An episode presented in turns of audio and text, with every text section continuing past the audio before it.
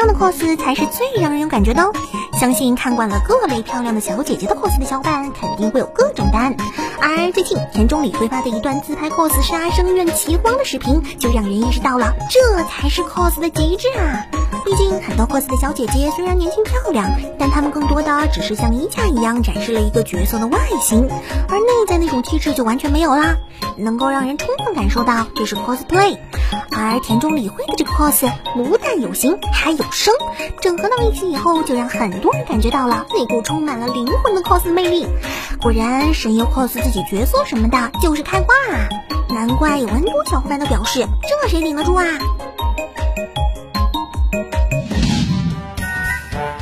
此前我们就介绍过，日本为了展现自己在 AI 技术上的发展，打算让 AI 学习手冢治虫的漫画，然后自主创作出和手冢治虫一样的作品。最近这部名为《太多了》的新作就要开始连载了，具体时间定于本月二十七日。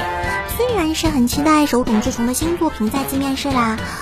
不过 AI 真的已经能到这个程度了吗？3D 打印以后肯定会改变塑料小人的创作过程，把照片、漫画化让 AI 生成各类动画美少女的技术已经有了相当进展。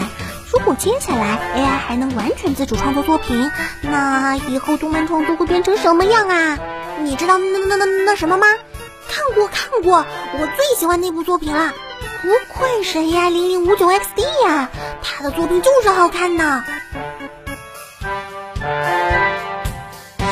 Can a robot turn a canvas into a beautiful masterpiece? Can you? 随着四月的临近，下季度要上线的新作也是纷纷放出了新的 PV 和视觉图进行自我宣传。最近，比那些又丑又长的名字更看不出到底是个什么作品的 UP 也是放出了第二支 PV。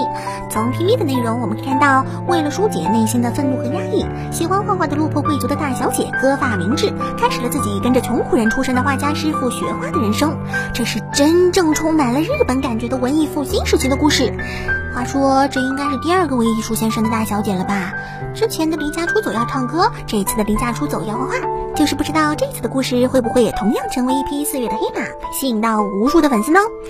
好吧，从 PV 上来看，无论是故事类型还是动画制作，应该都会比较偏冷门吧。不过，或许能够打动不少美术生的心。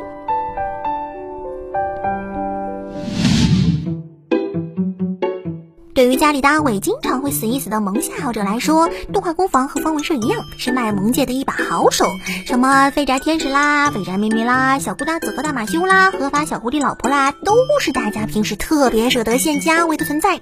而到了今年四月，就又有一部动画工坊的卖萌番要和大家见面了，这就是《钓鱼萌番放学后海底日记》。本作设定应该说和《悠哉日常大王》有些类似，讲的是从城里搬到乡下的养主被高三的海堤社社长骗进了社团，逐渐开始了解和钓鱼有关的活动。大概来说，就是城里孩子跑乡下钓鱼玩的日常故事。不过，相比一些纯卖萌的故事，本作的人物个性更加鲜明，故事也有很多有趣的展开，可以说是又萌又搞笑，而且还有不少钓鱼相关的知识，相信不会让大家失望。在一大波即将到来的四月新番中，对于妹子们来说，有着 N 多帅哥的《文豪与炼金术师》或许是最符合自己胃口的一部作品。本作近期就公开了官网，并公布了动画主视觉图和声优等制作阵容的情报。虽然有人表示不知道到底故事讲的是什么，不过有帅哥，这才是最重要的，不是吗？就像刀剑一样，这些性格和形象各异的帅哥就是作品最为吸引人的点。另外，毕竟是以日本文豪和文学为题材的作品，所以大家应该也能学到不少相关的知识吧。不管怎么说，我觉得还是非常值得看一下的啦。好啦，那本期的动漫新闻就是这些，希望大家可以喜欢。如果能给个三连就更好了，